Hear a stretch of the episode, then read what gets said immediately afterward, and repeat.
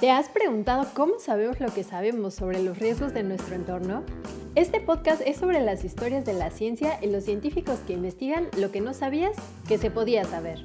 En este espacio escucharás crónicas de especialistas que estudian la relación entre la mente y las personas para entender cómo la vida cotidiana a veces nos lleva a crear los riesgos del futuro.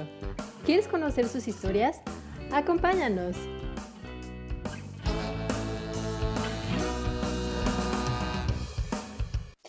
Amigos, bienvenidos nuevamente a nuestro podcast Cuéntame tu riesgo, ciencia tras bambalinas. En este episodio, que ya estamos en la semana 10, es increíble lo rápido que se nos ha ido eh, esta, esta temporada con tantos invitados maravillosos que hemos tenido. Pues ya estamos en la semana 10 y en esta ocasión, pues vamos a ir ya cerrando esta primera temporada hablando de estas diferentes y diversas y múltiples facetas del riesgo, con un tema que a nosotros realmente nos mueve mucho, porque creo que estamos yéndonos a los orígenes y a las causas del riesgo. El episodio 10, el episodio de, eh, día de hoy se llama Sustentabilidad y Riesgos. Y vamos a hablar con la doctora Ana Cecilia Travieso, eh, a quien le agradezco muchísimo que nos esté acompañando. Ella nos está acompañando desde Veracruz. Y pues Marco Miramontes, a quien me acompaña como siempre, como todas las semanas. Hola, Marco. Hola, Nex. ¿Qué tal? Pues Marco va a leernos un poco de la semblanza de la doctora Ana Cecilia, a quien vamos a darle la bienvenida y con quien vamos a, a platicar bien sabroso seguramente sobre la relación entre riesgos y sustentabilidad. Marco, pues preséntanos a nuestra invitada de esta semana. Con gusto, Nax. Pues el día de hoy nos acompaña Ana Cecilia Travieso. Ana es bióloga y cuenta con una maestría y doctorado en ciencias, en ecología y en manejo de recursos naturales por el Instituto de Ecología. Además, es profesora en la Facultad de Economía de la Universidad Veracruzana, eh, dando clases en el programa de Geografía y de la maestría en Economía Ambiental y Ecológica. Además de esta faceta docente, es miembro de diversos cuerpos como el académico eh, consolidado eh, de gestión y políticas públicas ambientales. Eh, pertenece al Consejo Consultivo para la Sustentabilidad y al Consejo Consultivo de Investigación de la Universidad Veracruzana, así como a la Cátedra UNESCO de Ciudadanía, Educación y Sustentabilidad Ambiental del Desarrollo. Eh, es miembro del Comité Técnico Académico de la Red de Desastres Asociados a Fenómenos Hidrometeorológicos y Climáticos del CONACYT. Además, desarrolla investigación en vulnerabilidad y capacidad adaptativa ante fenómenos hidrometeorológicos y cambio climático. Eh, manejo integrado de recursos, gestión integral de riesgos, gobernanza ambiental y desarrollo sustentable. Y pues, eh, como en, la cereza del pastel en toda esta enorme actividad, este, Ana ha dirigido tesis a nivel de licenciatura y posgrado eh, y ha coordinado varios proyectos de investigación relacionados con estas líneas de investigación. Muchas gracias, Marco. Bueno, Ana Cecilia, bienvenida a nuestro programa del día de hoy, a nuestro episodio 10 del podcast Cuéntame tu riesgo. Gracias por estar con nosotros. ¿Cómo estás? Estoy muy bien, muchas gracias. Agradezco la invitación a este programa. Es un gusto compartir con, ahora sí, con nuestros oyentes. Muchas gracias, Ana Cilia. Bueno, pues para nosotros en el Seminario Universitario de Riesgos Socioambientales y en el Instituto de Geografía, que somos pues los dos que coproducimos este, este podcast, pues la verdad es que no somos ajenos al término de sustentabilidad y por supuesto pues que es algo que está en todas las políticas públicas, lo vemos mucho en los medios, es algo que finalmente pues ya está muy presente en nuestra vida, ¿no? Pero realmente tú como, como una científica que trabajas el tema de la sustentabilidad y sobre todo pues con esta base en el territorio, ¿no? O sea, no en abstracto, que estamos hablando personas, estamos hablando pues de estos espacios donde nosotros vivimos. Cuéntanos un poco por qué es tan importante eh, hablar de sustentabilidad y cómo se relaciona con los estudios ahora sí que de riesgo, ¿no? Porque estamos acostumbrados a pensar el riesgo nuevamente como estas cuestiones de emergencias y tal, ¿no? Pero en realidad la sustentabilidad tiene muchísimo que ver, o en otras palabras, un poco, que ¿en qué nos ayuda la sustentabilidad a conocer y a comprender mejor los riesgos? Bien, eh, bueno, en este sentido, eh, lo primero que tenemos que tener claro es que la sustentabilidad tiene tres elementos. El elemento económico, la dimensión económica, una dimensión social y una dimensión ambiental o ecológica, ¿no? Eh, tenemos que tener un equilibrio entre estos tres elementos. Si alguno de estos elementos se hace máximo, se hace maximiza, pues obviamente va a ser en detrimento o afectando a, los, a las otras dos dimensiones o componentes. Entonces tendríamos que lograr un equilibrio entre los aspectos económicos, por ejemplo, ganancias económicas, ingresos, una mayor producción, y eh, dijéramos la parte social, por ejemplo, que estos ingresos sean eh, distribuidos de manera justa, de manera equitativa y conservando eh, los recursos naturales, los ecosistemas en los cuales eh, básicamente se desarrollan las actividades productivas y que son la base de este desarrollo. Y bueno, otro elemento importante también es que no solo es conservar los recursos y el equilibrio para el momento actual y la generación actual, sino que también tenemos que considerar a las generaciones futuras. O sea, si nosotros en este momento eh, nos acabamos todos los recursos, que son la base del desarrollo, pues no vamos a dejar nada para nuestros hijos, nietos, bisnietos y las generaciones que siguen atrás. Entonces, también eh, esta eh, parte de equilibrio también es intergeneracional.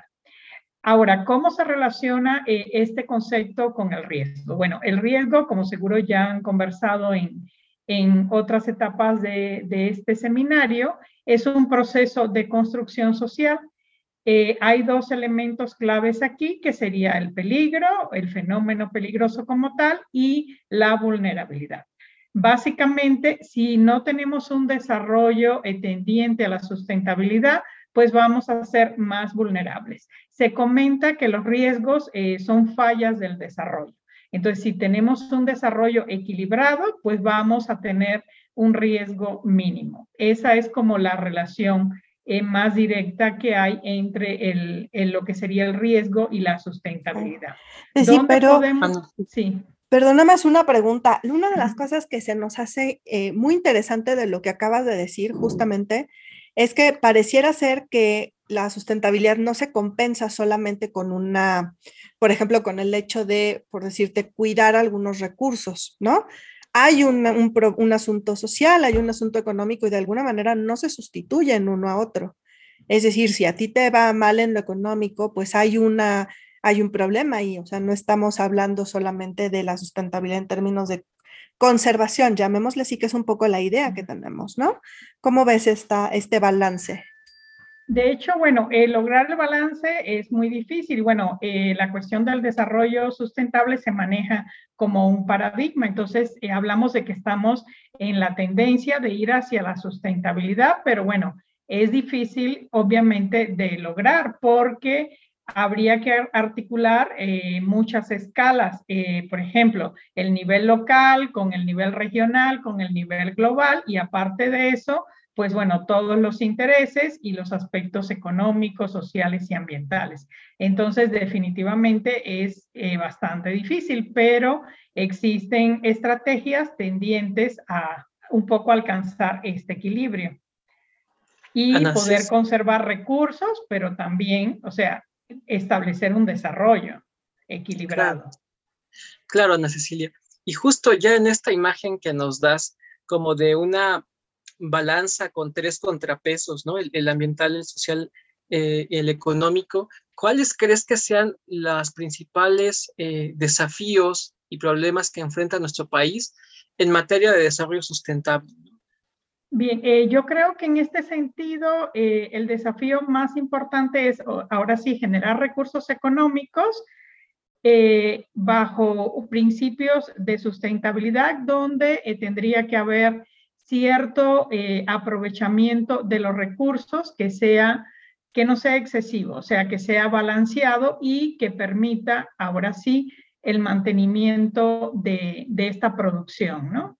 Y también que haya eh, una distribución equitativa de, esos recursos. Creo que eh, las políticas públicas se han preocupado, por ejemplo, de atender eh, las cosas de manera parcial, o sea, por ejemplo, por un lado el desarrollo económico, por otro las políticas, ahora sí, de, de apoyo social, por otro lado las cuestiones de conservación.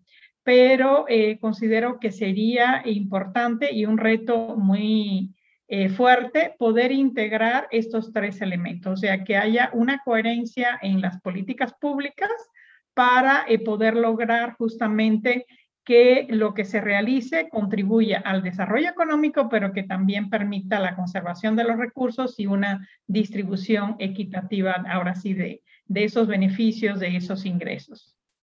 Y lo que está también interesante es cómo hablaste de que este equilibrio a lo que nos lleva es a tener un riesgo mínimo, ¿no? Porque de alguna manera reduce la vulnerabilidad. Y ese tema del riesgo mínimo es interesante también porque como pues muchos de nuestros eh, oyentes saben, realmente nunca estamos en riesgo cero, pero sí hay maneras de eh, atender las causas que nos generan más vulnerabilidades, ¿no? Por ejemplo, si nosotros descuidamos esa parte económica de la sustentabilidad, pues también los recursos económicos que nosotros tenemos para enfrentar una cuestión un poquito eh, complicada, por ejemplo, una amenaza, realmente pues nos, o sea, si, si, nosotros no tenemos esa parte económica, pues nos puede afectar bastante. Entonces, a mí me, me, encantó esa idea de como de la mesa de las tres patas, ¿no?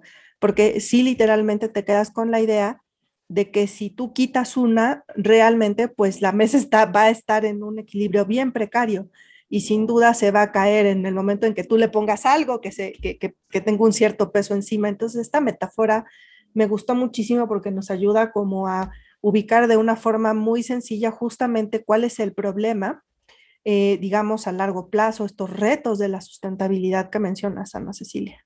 Eh, justo como eh, en esa parte, Ana Cecilia, en teoría, pues realmente todo esto nos, nos, nos suena súper padre, pero detrás de todas las teorías, pues hay mucho trabajo, ¿no? Hay muchas técnicas, hay mucha experiencia práctica, ¿no? Y en ese sentido queríamos preguntarte porque es algo que les interesa mucho a, nuestros radioescuchas, es qué técnicas y tipos de trabajo eh, utilizas para entender este tipo de problemáticas, ¿no?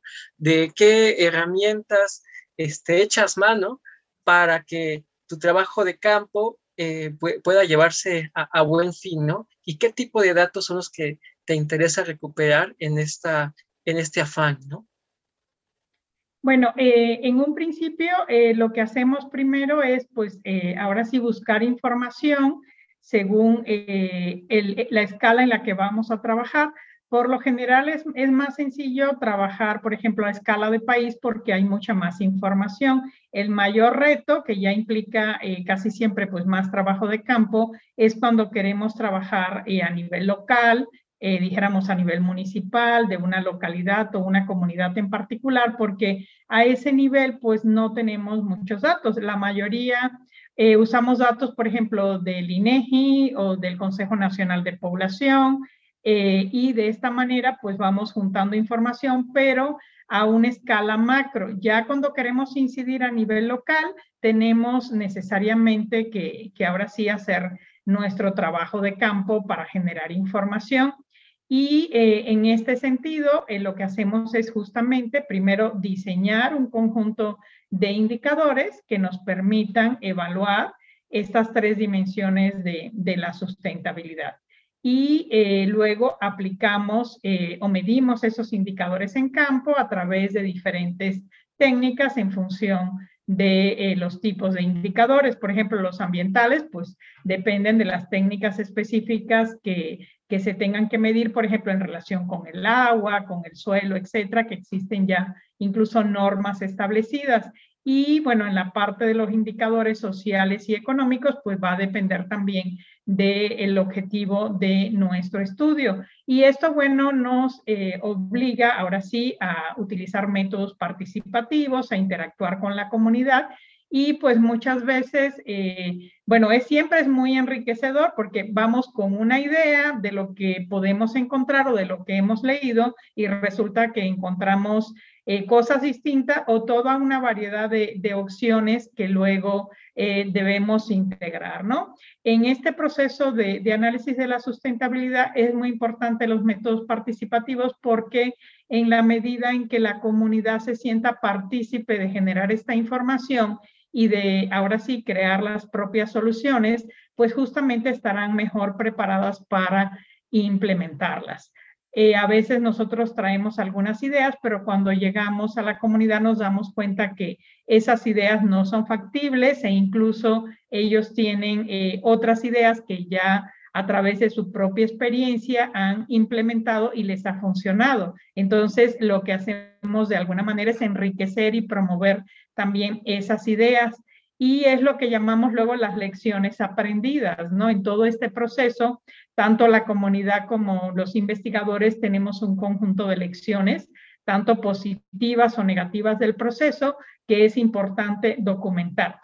Casi siempre eh, tendemos a, documentar lo positivo, pero también es importante decir, bueno, qué no funcionó o en qué nos equivocamos, porque esto evita que en procesos posteriores se cometan eh, los mismos errores, ¿no? También es muy favorable el intercambio entre distintas comunidades que han tenido experiencias eh, ahora sí en procesos de desarrollo sustentable, porque para ellos es muy enriquecedor ver cómo eh, otras personas en otros lugares han implementado estrategias diferentes o similares a, los que, a lo que ellos están haciendo y las vivencias que han tenido. Esto refuerza mucho, ahora sí, la apropiación de, de, estas acciones que ellos están haciendo para contribuir a la sustentabilidad. Y es una forma como de conocimiento colaborativo, ¿no? Eso me, me, parece genial. En el podcast hemos hablado algunas veces también de lo importante que es generar conocimiento colaborativo en materia de riesgos, precisamente por lo que tú acabas de señalar, que también de alguna manera resulta en una apropiación de esos saberes, ¿no? Oye, Ana Cecilia, y en estas técnicas, en estas visitas de campo, has hablado mucho, por ejemplo, de los indicadores y de los talleres.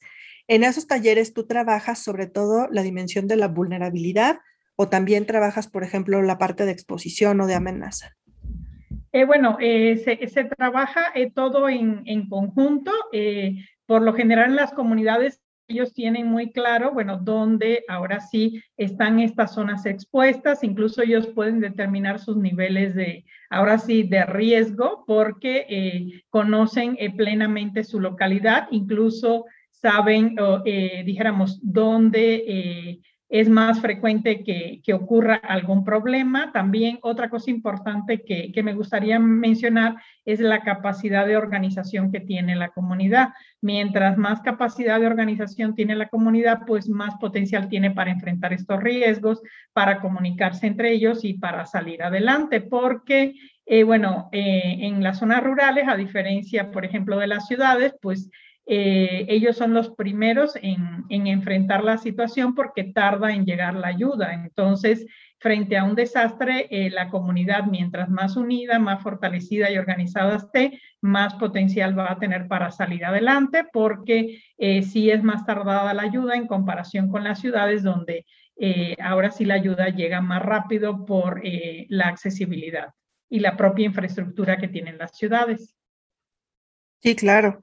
Por supuesto, y en eso también es, eh, por eso es importante la visión que tienes tú en el territorio, porque realmente lo específico que puede ser una amenaza o la vulnerabilidad en un área rural, pues no tiene nada que ver con la, de la parte urbana, son procesos bien diferentes, comunidades diferentes, formas de enfrentar diferentes. Entonces, eso creo que es bonito que haya quedado como tan claro al final de esta primera temporada.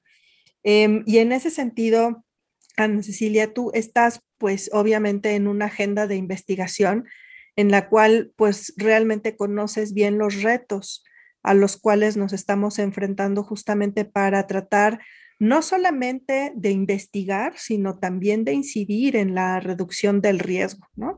Hay como una agenda paralela ahí entre la investigación, llamémosle así, más básica y la investigación más como la haces tú, con, que es una investigación muy aplicada, ¿no? Y entonces en ese sentido, si nosotros pensamos que el riesgo pues sí es una construcción social a largo plazo y que ahí obviamente el hecho de analizar la sustentabilidad nos ayuda, ¿tú cómo ves la agenda de investigación en México? O sea, ¿qué, ¿cuáles son los, digamos, a qué nos estamos enfrentando? ¿Como para dónde tendríamos que estar yendo o para dónde estamos yendo en México en la investigación sobre sustentabilidad y riesgos? Em, y, por ejemplo, se me ocurren algunas cosas. Llamémosle así esta, estas famosas infraestructuras verdes o azules o todo esto de la seguridad alimentaria. Muchas, hay muchas cosas que se han dicho, por ejemplo, sobre eh, lo que va a pasar con México y su capacidad de generar alimentos en escenarios de cambio climático. ¿Tú cómo ves esta agenda? ¿Qué pensarías tú que, es este, cómo se formaría esta agenda de investigación? Bueno, eh, yo creo que, el eje es, o sea, la, planificación del desarrollo, ahora sí bajo los principios del desarrollo sustentable, donde haya un equilibrio entre los aspectos económicos, sociales y ambientales. En este caso, bueno, eh, tendría que eh, verse la protección, por ejemplo, de los ecosistemas y los recursos, que son la base del desarrollo.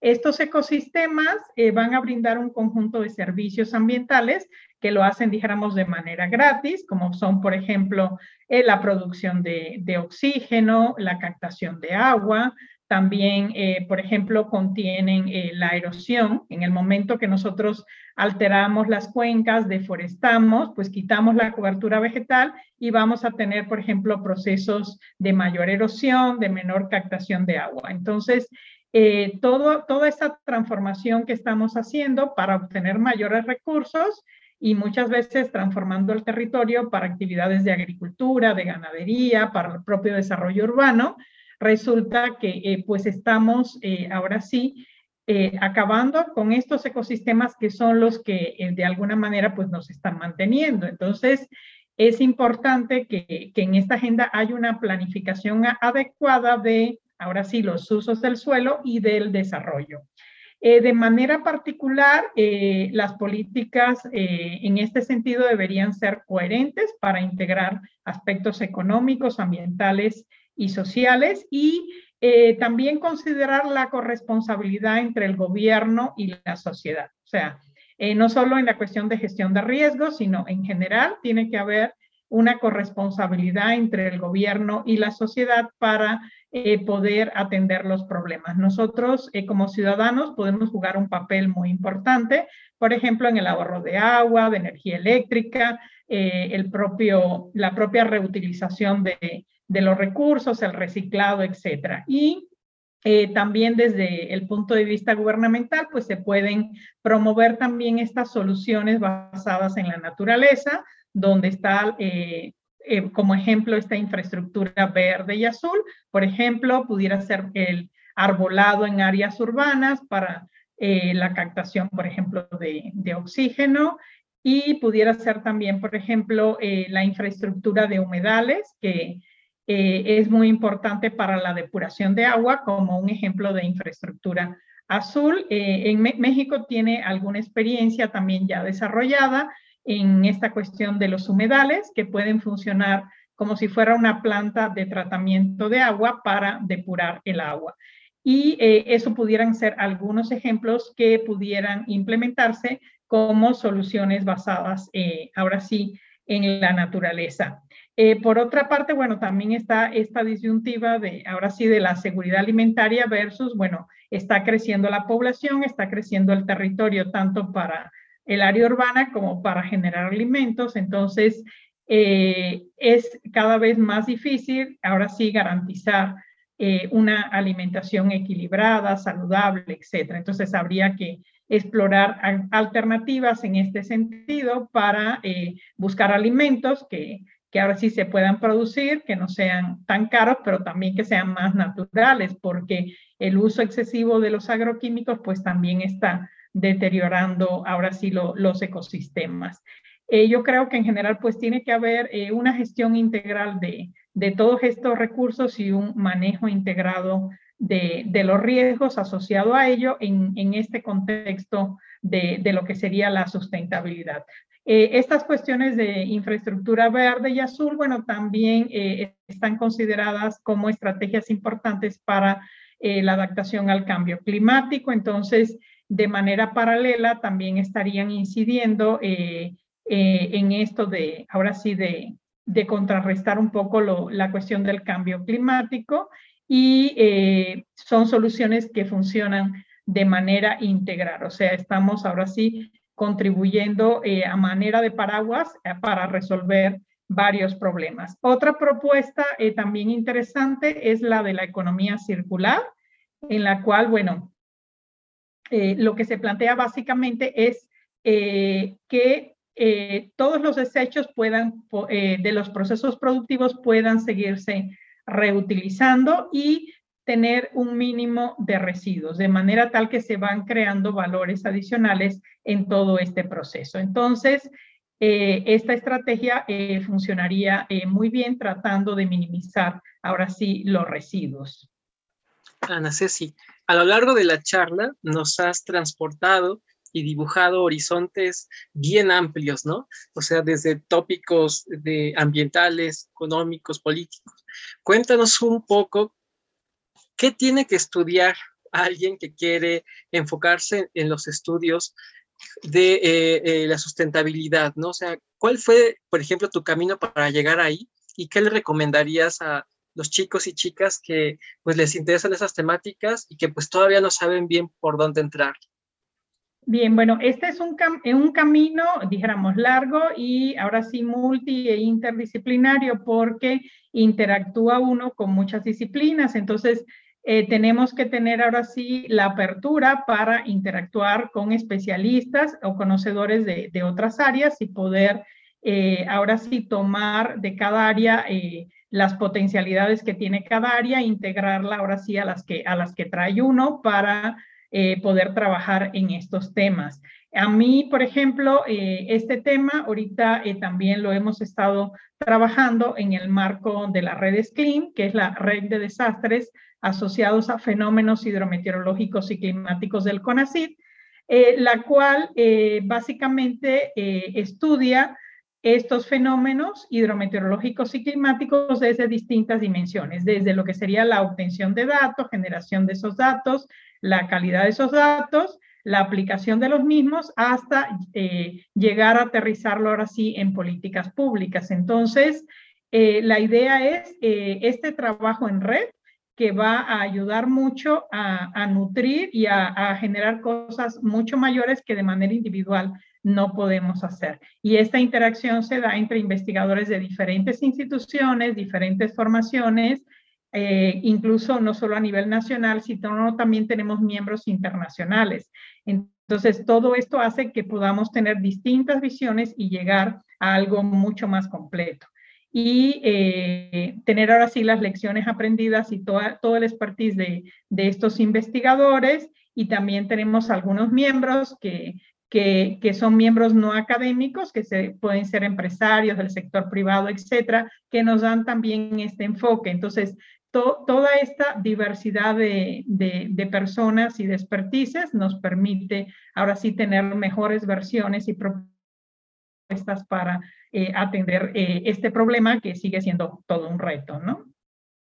Y así llegamos a un campo interdisciplinario en el que dialogan amigos economistas, biólogos, meteorólogos, geógrafos, antropólogos, físicos, y la verdad es que sí suena como impresionante la cantidad de disciplinas que tienen que ver en esto, pero creo que el conversar contigo, Ana Cecilia, nos ha abierto un poco más las, las puertas a este campo tan amplio. Y yo me quedo con una idea muy interesante que comentaste ahorita en tu última intervención, justo que la sustentabilidad forma parte de la gestión de riesgos, o sea, la gestión, eh, digamos, del territorio desde esta visión de la sustentabilidad, sin duda, pues eh, nos ayudaría a la gestión integral de riesgos, ¿no? Y nos amplía también estas conexiones entre la gestión del riesgo que de alguna manera normalmente está centrado en un momento específico del riesgo, que es pues la, la, expresión más de emergencia, y nos ayuda a ampliar la mirada a estas otras formas de gestión territorial que también de alguna manera nos van a ayudar a atender las causas. Ana Cecilia, pues muchas gracias por haber estado en este episodio 10 con nosotros. Eh, realmente apreciamos mucho pues el hecho de que hayas estado aquí platicándonos tu experiencia y que eh, puedas eh, también vincularnos con, la red, eh, justamente porque queremos llegar a todos los públicos de todo el país hablando de estas diferentes facetas de los riesgos. Gracias, Ana Cecilia. Muchas gracias por la invitación y este, ojalá haya sido de interés para todos y espero que eh, en lo individual pensemos en contribuir cada uno de nosotros a, a la sustentabilidad desde, ahora sí, desde nuestra granito de arena que podemos poner en nuestra casa, con nuestra familia, hasta el entorno social en el que vivimos. Pues muchas gracias. Yo creo que sí hemos dejado eso en nuestra audiencia, ¿no crees, Marco? Sí, sí, sí, justo. Como que nos ha abierto nuevamente esta idea de que hay distintas trincheras, distintos eh, frentes en los cuales uno puede participar para pues reducir los riesgos de desastre o eh, ahondar y fomentar los procesos de sustentabilidad, ¿no? Entonces hay tanto acciones como individuales como sociales que nos, que nos permiten participar en esas distintas escalas. Y te agradecemos mucho que nos hayas abierto esta, esta ventana de posibilidad. Gracias, Ana Ceci. Gracias por la invitación. Amigos, pues con esto nos despedimos. Estamos al, al, final, al cierre del episodio 10 y con esto estamos muy, muy, muy cerca de cerrar nuestra primera temporada que esperamos que ustedes hayan disfrutado tanto como nosotros. Todavía nos falta un episodio de cierre, no canten victoria, no se han librado de nosotros, eh, pero esperamos eh, pues que esta serie de episodios, de 10 episodios en los cuales hemos explorado tantas facetas del riesgo desde las partes más eh, agudas hasta las partes más crónicas, las que tienen que ver más con nuestro pasado, las que tienen que ver con nuestro futuro, pues hayan sido de su interés. Y no dejen de acompañarnos en nuestro episodio final de la temporada 1 próximamente. Y por lo pronto cerramos este con una despedida, eh, invitándolos a que, como siempre, visiten nuestras redes sociales. En Facebook nos encuentran como unam.sursa, en Twitter como sursa-unam y por supuesto también estamos en las redes del Instituto de Geografía de la UNAM, eh, donde pueden encontrarlo en varios lados como y Geografía UNAM. No dejen de acompañarnos y pues gracias por haber llegado hasta este episodio 10. Nos vemos pronto y hasta la próxima. ¿Te gustaría conocer más historias como esta? Acompáñanos en la siguiente emisión de Cuéntame tu riesgo, Ciencia tras bambalinas. Hasta la próxima.